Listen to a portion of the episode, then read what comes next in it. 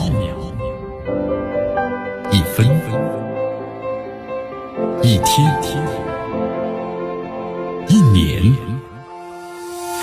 时间划过每一次日出，聆听风起的声音，静待云起云落，用新闻记录时光的足迹。江南说新闻。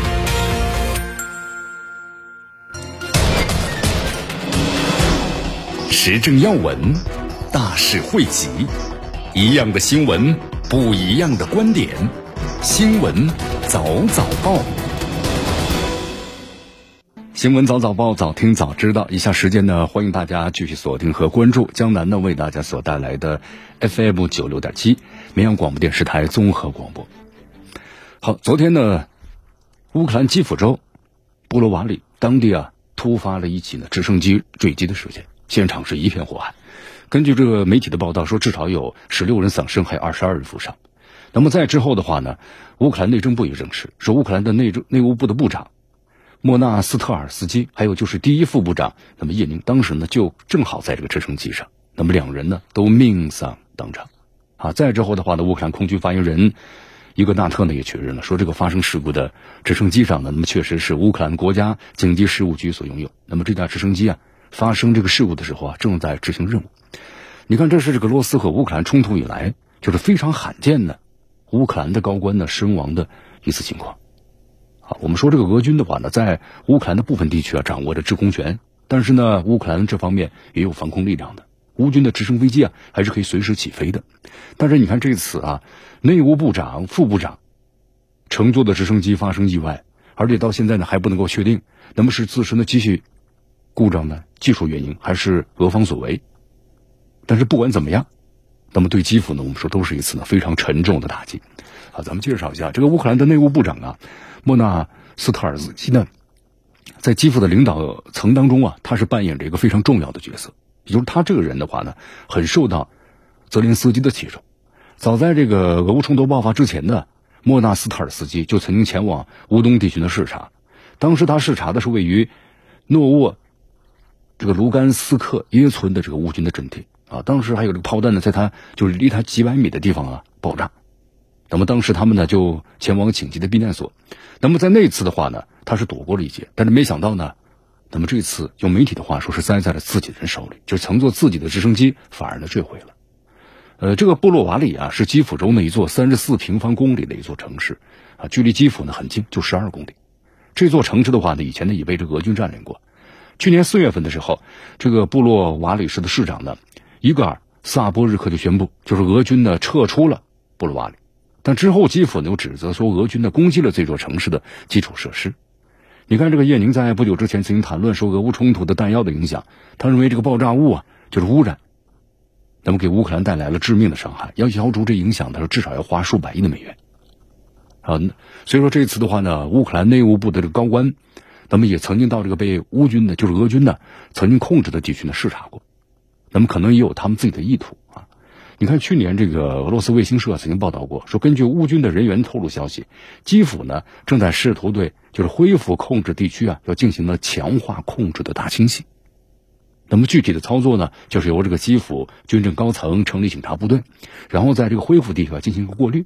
你看以前亲俄的，那么要过滤一遍。为此的话呢，乌克兰内务部还专门给这个警察部队啊提供教程，实际上就是美军呢在阿富汗和伊拉克这个操作方法。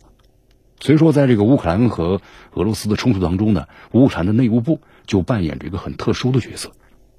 你看，这次乌克兰的内务部长还有副部长因为坠机事件的一块丧生了，那这就意味着泽连斯基，你看他的爱将，那么就痛失了啊。至于事件的原因呢？那现在只有等这个调查结果出来之后，然后呢才能够做出这个结论。好，这两天这个乌乌克兰的话，呢真是出两件事啊，一个是这个内务部的那么正部长和这个副部长都命丧于直升机的坠毁。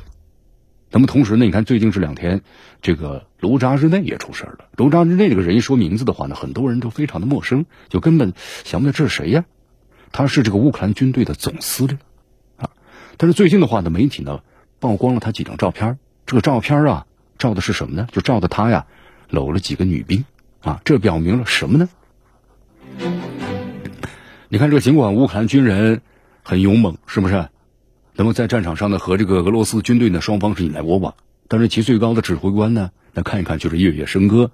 那么不知道乌克兰的老百姓，包括国际社会啊，怎么看待这个问题？啊，但是现在的话呢，看这个西方国家对这个扎卢日内好像是保护有加。你看，包括这样的照片，在西方媒体一般是不会给他报道的，那 俄罗斯媒体呢给他曝光了。啊，当然我们说这些照片的真实性呢无法考证，但是有点啊。耐人寻味，啊，究竟是谁传出了这照片？我们说这明显的，要么是自拍，要要么是有人帮助你拍的。但这个照片现在从媒体流出来了，那么这个扎卢日内到底是个英雄，还是照片中所描述的这样一个状态呢？那这个没办法来确定。但有一点呢，可以说的是，就肯定的有人看不上这个扎卢日内。啊，我们说这是有个最根本的问题，对吧？就像这个美国的这个两两党竞争一样，那我就要曝光你。啊，就是没有这事儿的话呢，啊，最后呢查无此事，但是呢，我也要把你给抹黑。好，我们说作为这个俄罗斯的话呢，肯定是反对扎卢日内的，因为这个扎卢日内的话呢是乌克兰军队的总司令。你看，在从去年的这个二月二十四号开始，一直到现在，将近十一个月的时间里头了。我们说他指挥军事才能还是比较得到大家肯定的，对吧？这一点的话呢，说出来没有人去排斥。那么，否则的话呢，乌克兰的军队也摧枯拉朽的被被打垮了。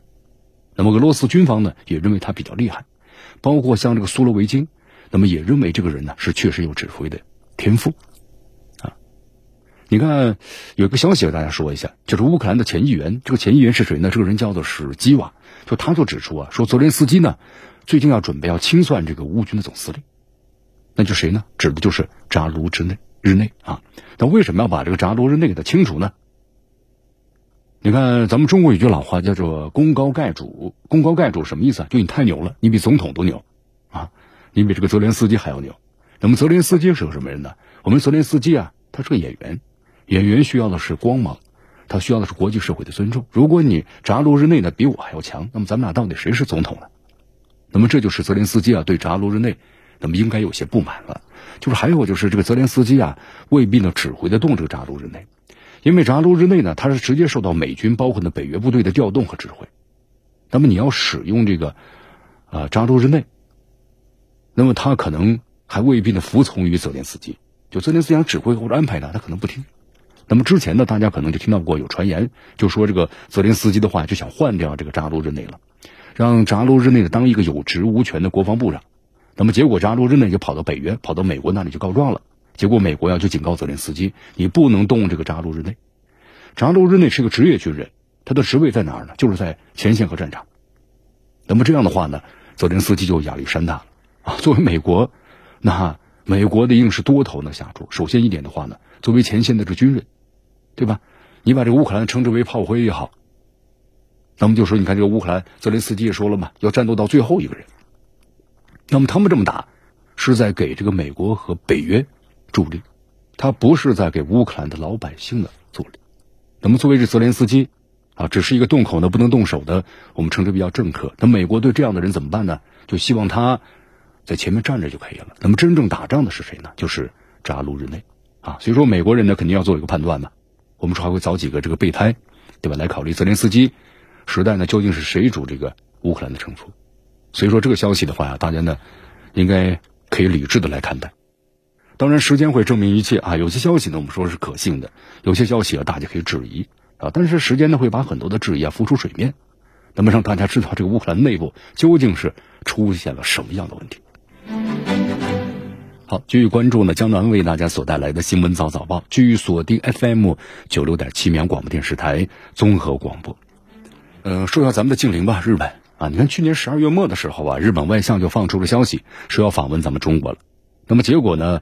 本来中日双方都商议好了，但是日方却一推再推啊，多次取消呢这个行程。再加上日本呢，近来我们说不停的散播呀咱们中国的威胁的这么言论，然后拉拢着西方国家呢来对抗中国，所以咱们中国呢可能是直接就不打算日方来了啊。你看这个呃，日前咱们中国外交部呀发言人王文斌在召开记者会的时候呢，接有这个日本媒体的记者提问，说中日双方那么是否呢正就日本的外相？访华一事经磋商，呃，他说呢，据他所知，日本外相呢有意想出访中国了，结果汪文斌呢直接就回应了，啊，是否可以请你介绍一下，你从哪得到的相关消息呢？然后这个记者呢就解释说，我意思是说双方有没有这样的计划？王文斌呢直接回答，目前没有可靠的消息。你看，根据咱们发言的表态来看呀，咱们中国短期之内那么可能不会让日本外相的访华了，啊，不过之前确实有计划，推迟了好几次，但是按照现在这个局势，要让日本外相访华确实不合适。你看，去年十二月末的时候，日本外相林方正就申请了要访问中国。那么当时呢，双方呢已经就这事儿展开磋商了，而且日本还特别强调，就是要求啊，当时咱们中国的时任外长呢就是王毅接见。去年十二月末的时候呢，咱们中国就放宽了防疫的政策，但日本对此的话，我们说是大做文章，而且还表示啊要推迟其外交的访华的时间。因为日本方面这么说的，说中国国内现在的新冠疫情正在扩大，咱们要安排呢访华，承担很大的风险，所以决定推迟到呢二零二三年的一月中下旬。你看这日本呢，不仅把这个咱们就是访华的时间给推迟了，而且后来还做了，就要求入境日本的中国游客区别对待，啊，对咱们中国呢放开这个管控啊，那不断的指责呀。你看日本做的就是减少了中国航班的这个落地次数。同时又要求落地的中国游客呢进行强制的核酸检测，还特意发了个小红绳，对中国游客啊加以区别。你看这个日本对咱们中国的游客是不是歧视行为呢？所以咱们中国也做出了对等的反制。中国呢驻日本大使馆后来就发布宣布呢，咱们中国呀暂停颁发这个日本公民的赴华的普通签证啊，什么时候恢复？那看你日本的政策，我们再调整。那么日本政府后来提出抗议嘛，但你日方歧视在先呢，你的抗议我们自然就不会领会的啊。你看这个日方啊，我们说是，你看近几年的话呢，可谓是处心积虑的在围堵咱们中国呀，而且日方呢有他自己的野心，对吧？要扩军。你看岸田文雄呢，不久之前专程出访了这个法、意、英，还有美加五个国家，寻求和他们在安全方面合作嘛。而且岸田呢出城全访都打着是中国威胁的旗号，那么拉帮结派，刷这个存在感。你看岸田在这个出访英国的时候啊，和英国首相的苏纳克会面，签署了防务协议。就允许两国的互相的驻军，那么岸田出访美国呢，那更受到了美国总统拜登的欢迎了。对吧？拜登说了啊，美方呢会充分、全面、彻底致力于两国的关系，尤其是日本的防务问题。那么双方呢还在这个中国的是美日两国的威胁问题上达成一致，就称一起要应对中国。但这完全就是污蔑、信口开河呀！所以说日本对咱们中国采取的这样的态度，那咱们中国也找不出什么理由我要欢迎你个日本的外相访华，哼。对吧？任何你想借这个中国威胁扩军的行为都不可能得逞的，啊！你日本的这种野心，中国是不奉陪的。好，现在再为大家讲一讲啊！你看最近一段时间，咱们中国新任外长的秦刚到这个非洲呢去访问了，一共去了五个国家。你看，我们说这个美国为首的西方国家对咱们中国新任外长秦刚呢这次非洲之旅啊也非常重视，但是西方的媒体啊几乎是没有任何赞扬的措辞，就你看看他们的写的文章根本没有。而是反复的强调说，受访国之一的埃塞俄比亚欠中国呢一百三十七亿美元无法偿还，啊，中资企业受到埃塞俄比亚这个内战影响等等负面消息，他就报道这些啊。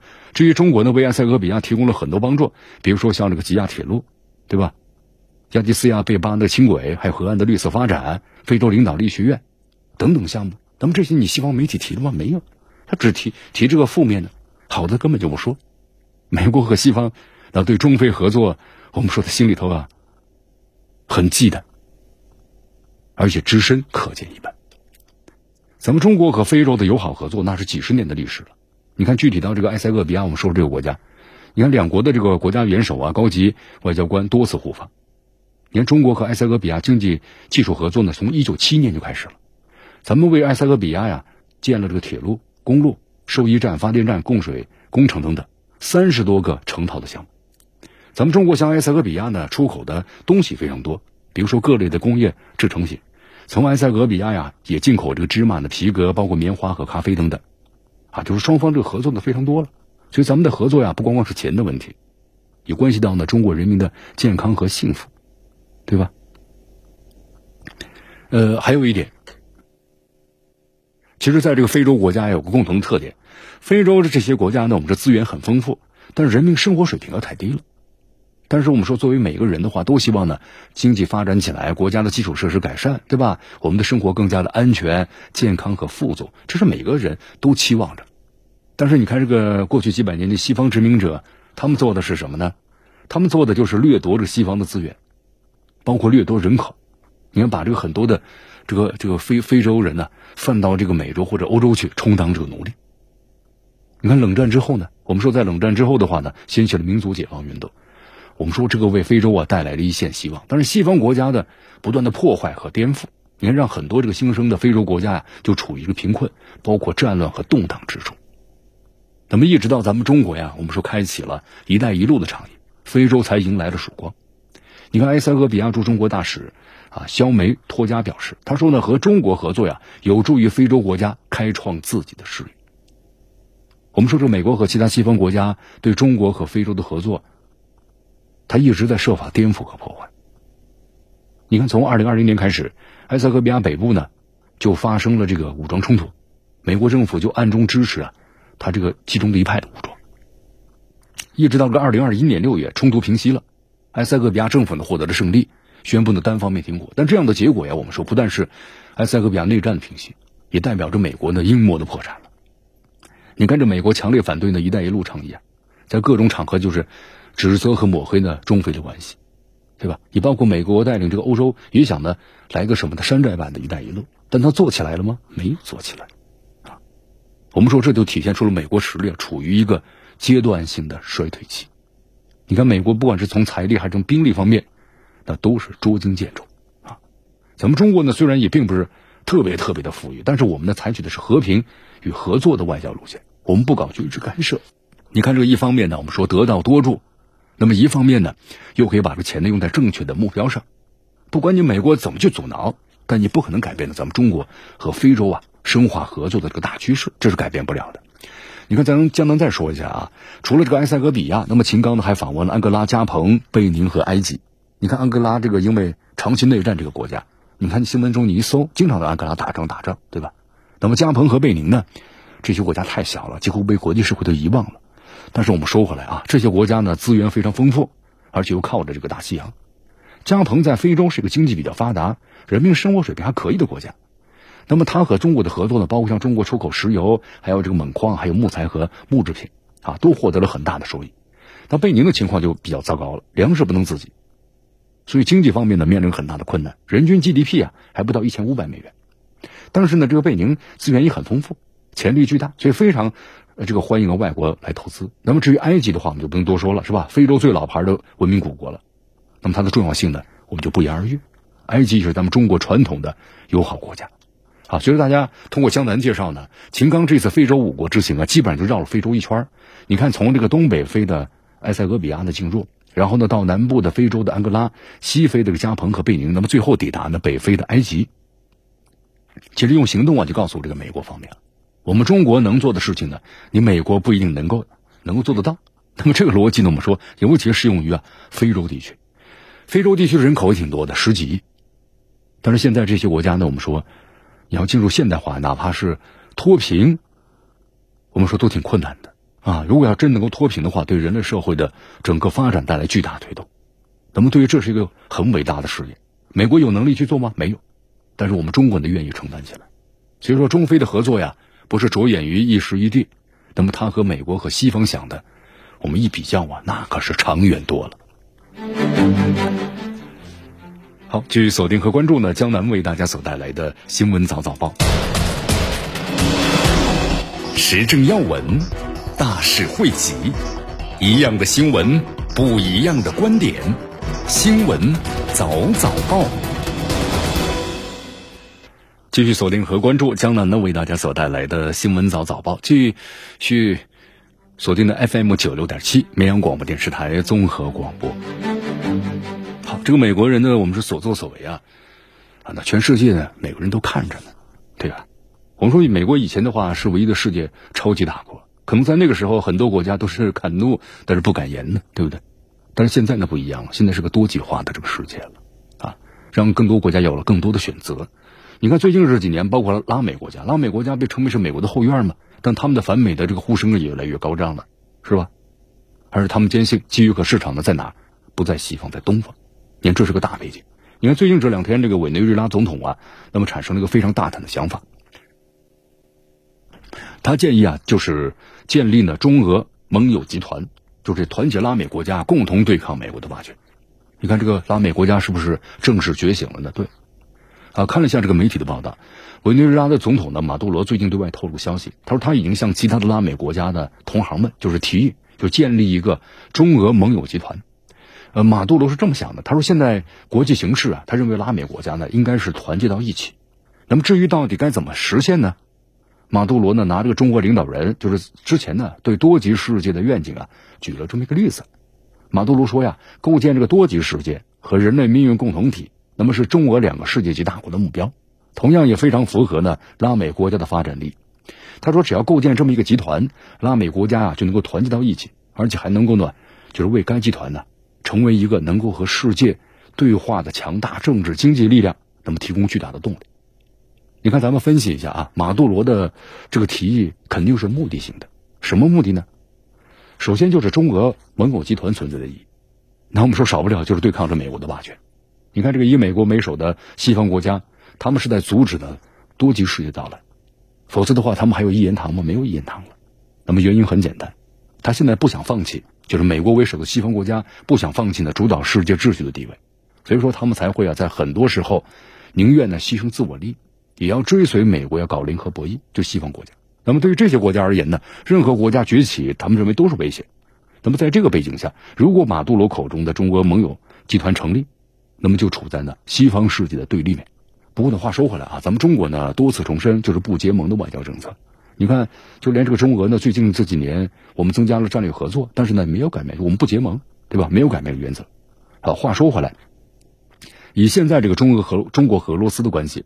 咱们始终都坚持着不结盟的这底线，那么理论上讲呢，马杜罗有关于中俄盟友呢集团的构想，可能基本上呢不太可能会实现。啊，当然咱们说了，每个国家的国情是不一样的，所以说各自的诉求啊出现有一定的差异，那也挺正常的。啊，其实你看一下这个历史，拉丁这些国家啊，拉美国家，美国除了剥削，那就是掠夺呀，就把他们当做一个原料的这个供应地，对吧？商品的倾销的这么一个市场。只要拉美地区出现了反美的声音，然后呢，美国马上采取就是武力镇压，或者是呢策划颜色革命，那么这就导致啊拉美国家的政治风向呢总是摇摆不定。其实大家呢看一看这个巴西等等国家一些大选结果，咱们就看出来了。你看这个拉美地区现阶段的政治风向呢，那么正在向左转。就从这个角度去看呀，马杜罗这个时候抛出中俄盟友集团的这个构想，那么多半是想利用一下这个难得的这么一个千载难逢的机会。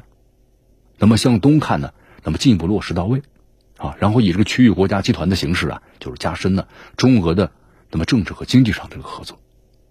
那么如果要是不是这个俄乌冲突，我们是引发了国际有大爆炸，可能美美国的话 对这个委内瑞拉，我们说这个经济封锁的话呢，不会放松的，啊，换句话说，站在马杜罗自身的立场，那么他现在有足够的这个反抗美国霸权的理由。但是呢，话说回来，你别说委内瑞拉。恐怕整个拉美国家呢联合到一块，他们很难和这美国抗衡的。啊，你看一向反对这个霸权主义而且综合实力强大的咱们中国和俄罗斯，我们说，那么能够成为这些国家呀摆脱美国控制的希望。不过呢，对抗这美国霸权，我们说的不是一蹴而就的事情，那你要务实是吧？马杜罗的另外一个目的呢，就想啊成立这么一个集团，和中国俄罗斯啊在经济方面加强合作。你看，现在整个拉美地区呢，和咱们中国呀都保持着贸易关系，而中国和巴西，包括智利，那都是合作的最紧密，也是就是拉美地区啊这两个国家和是咱们最大的贸易伙伴。那么相比之下呢，俄罗斯经济呢稍微弱一些啊，但是俄罗斯拥有非常丰富的自然资源，所以说这个对于拉美国家而言的话呢，中俄就是机遇和市场啊。当然呢，如果只谈合作，我们中国呢绝对表示欢迎的，但是呢，结伴不结盟，这是底线。所以说，不管是这个委内瑞拉呀，还是其他拉美国家，不应该过度纠结那是不是和中国结盟的问题。你看，就咱们举个例子吧，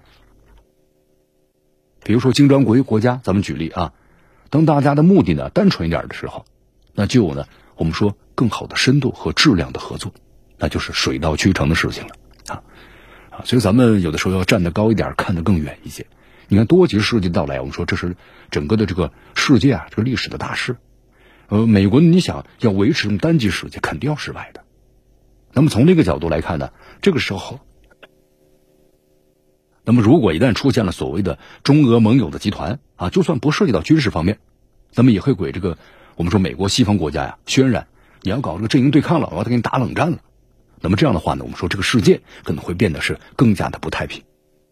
好，总的咱们总结一下啊，总的来说吧，出于大国担当，不管是拉美国家还是其他地区的国家，那么只要向中方的寻求帮助，我们都会尽力啊施以援手。但是底线问题呢，这是绝对不能够突破的。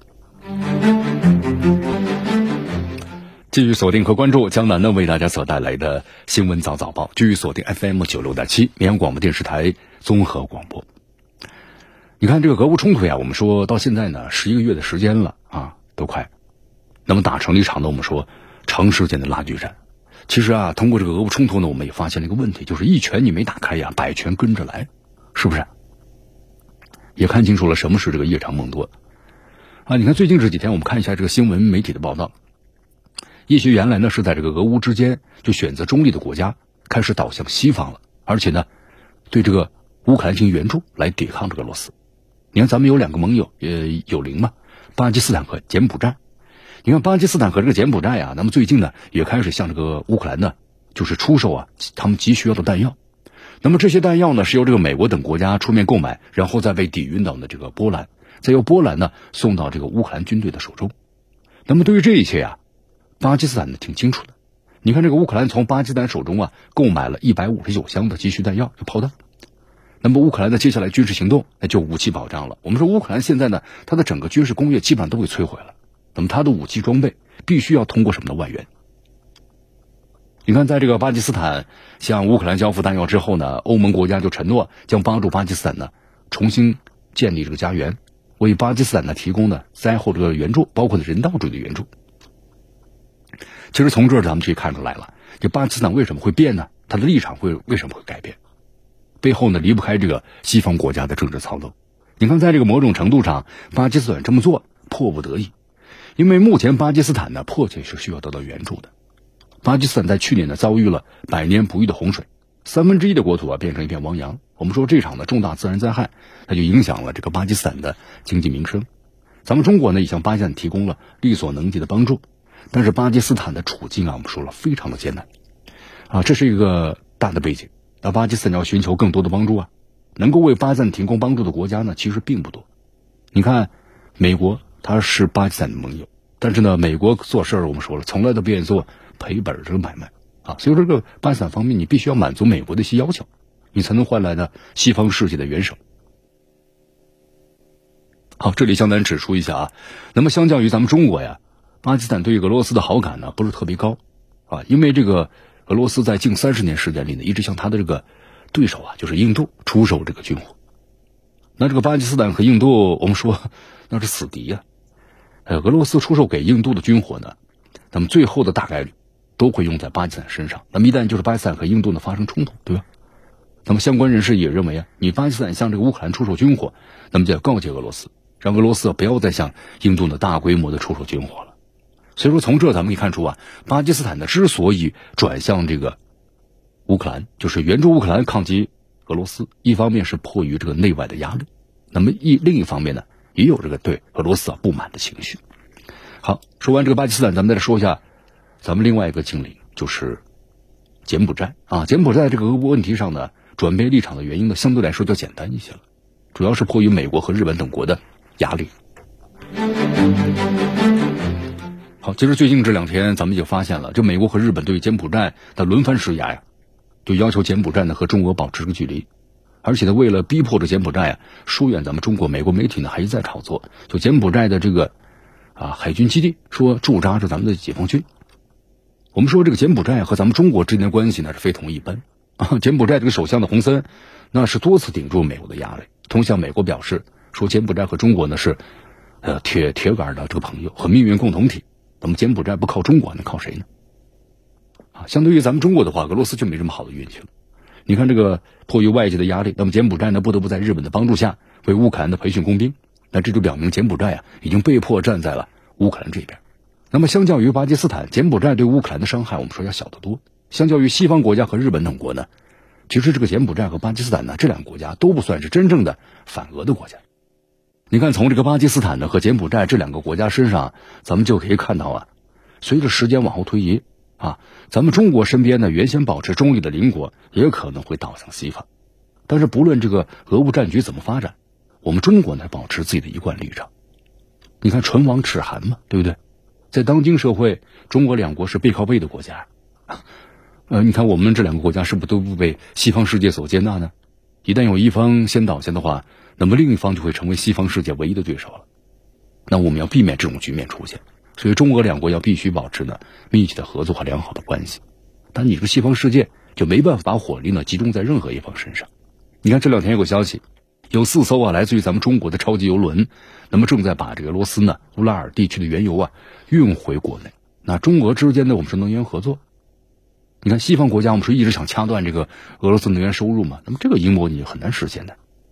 而且俄罗斯现在已经向中国出售呢非常稀有的北极这个原油品种，那么这些原油适用于什么呢？橡胶的生产，它可以提炼出高品位的柴油，特别是在一些的高科技行业中，它扮演重要的角色。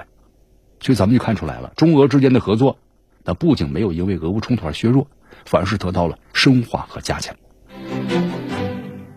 欢迎大家呢继续锁定和关注江南呢为大家所带来的新闻早早报，继续锁定 FM 九六点七绵阳广播电视台综合广播。因为咱们中国有句话，就要想富啊，先修路。印尼总统这个佐科呢，也多次在这个很重要的场合，比如说 G 二零峰会这样的场合上啊，力推中国的高铁的进名片。而且在咱们中国高铁呢走出了国门嘛，实现这个中老铁路跟这个中欧班列无缝衔接之后啊，你看日本呢啊不是日本呢，越南也挺后悔。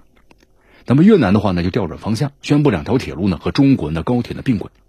那么值得注意的是啊，那么中越铁路并轨的时候呢，越南政府发表了声明，说要邀请这个日本参建的一条呢贯通全国的铁路。你看和中国合作挺好，是不是？那么这是个大的一个趋势。但是越南怎么突然找个日本来建高铁高铁呢？啊，他的意思到底有几个呢？好，这里江南为大家呢来介绍和分析一下啊。你看，广西作为咱们对接着东盟国家的是个桥头堡，和越南的基础设施方面呢，我们说那紧密合作啊，啊，特别投资是非常大的。那么即使当时越南呢还没有定下来怎么搞建设，广西呢自主投资大概是二百八十五亿元。你看，构建了这个南平高铁呢，包括呢房东高铁。目前的话，途经广西的六条呢中越高速公路，累计加起来超过一千两百六十公里了。就是未来三年呢，广西呢还将继续投资一千四百亿元，连接呢中越边境口岸的渠道。那么从这个数据上来看，你看咱们这个合作很紧密吗？对对对，是老搭档了，和这越南。哎，但这个时候你越南怎么会寻求日本来修建呢？这日本，包括越南到底打什么算盘呢？越南的高铁要求日本来建，那是不是把路越走越窄了呢？它可能确实是这样啊。你看，咱们来分析一下。你看，在这东南亚呀，我们说了。啊，铁路网的建设中，咱们中国呢是排在前列的。中国和老挝铁路的这个建成通车呀，这个示范效应非常明显。你看这个其他国家，然后马上也愿意和中国合作，对吧？泰国、柬埔寨等等。那么在未来中泰铁路的这个建成通车呀，全线可以接入呢中老铁路，就形成一个中国铁路网的一体化的范围。但如果你这个时候日本就是和越南合作了，你越南采用日本的标准，日本的。那么技术建铁路，那很有可能和咱们整体的这个我们说铁路网就东亚啊，铁路网的格格不入。那越南你把这个宝压在日本的身上，然后呢和咱们整个的这个我们说泛亚太铁路的线路呢格局而言不太符合，后期原因的维修你要投入两份精力。那话说回来，越南是不是在放这个烟雾弹呢？因为从这个报道来看呢，越南只是提到了让日本建设这个价值六百四十八亿美元的全长的一千五百四十五公里的高铁的可能性，就说可能。你看这几个字就意味着还没有商定啊。那么到底采用谁的技术、哪国的标准？这八字还没有一撇啊。而且越南还要求啊，让日本的帮助其就是来建设一个最大的炼油厂。你看这个越南这个做法呀，我们来分析一下，是不是为了让竞标者呢？你看。明明是和咱们中国合作是最好的途径，但却有意邀请这个日本，是不是想要压价呢？啊，增加这个压价的这个筹码呢？迫使那么承办方在这个项目上做出更多的让步呢？你看，要知道咱们中国高铁的实力是有目共睹的啊。那么近日有一首关于中国高铁的叫《雅万之歌》，在印尼网络非常走红。那歌词表达什么意思呢？就对中国朋友的称赞。那这是印尼人对高铁通车，你看行程就缩短了几个小时，高兴啊！那么中越铁路并轨呢，也为中国这个泛亚铁路线层啊增加了一块的拼图。根据了解的话呢，这个并轨的两条铁路啊，其中有一条是从云南大理出发，途经呢越南的首都河内，这终点站呢是在广西的南宁。那么另外一条呢是从广西南宁出发，途经越南老街，最终抵达呢越南境内的第一大城市，就是胡志明市。那么总的来说呀，中国泛亚太铁路呢有望实现是互联互通，但是各国要携手合作。你看越南这么做，是不是有点搞这个恶意压价和竞争的这个可能性呢？那么这样的小小动作的话呢，我们说就不利于长远的发展。那么携手合作才能够呢，共同进步。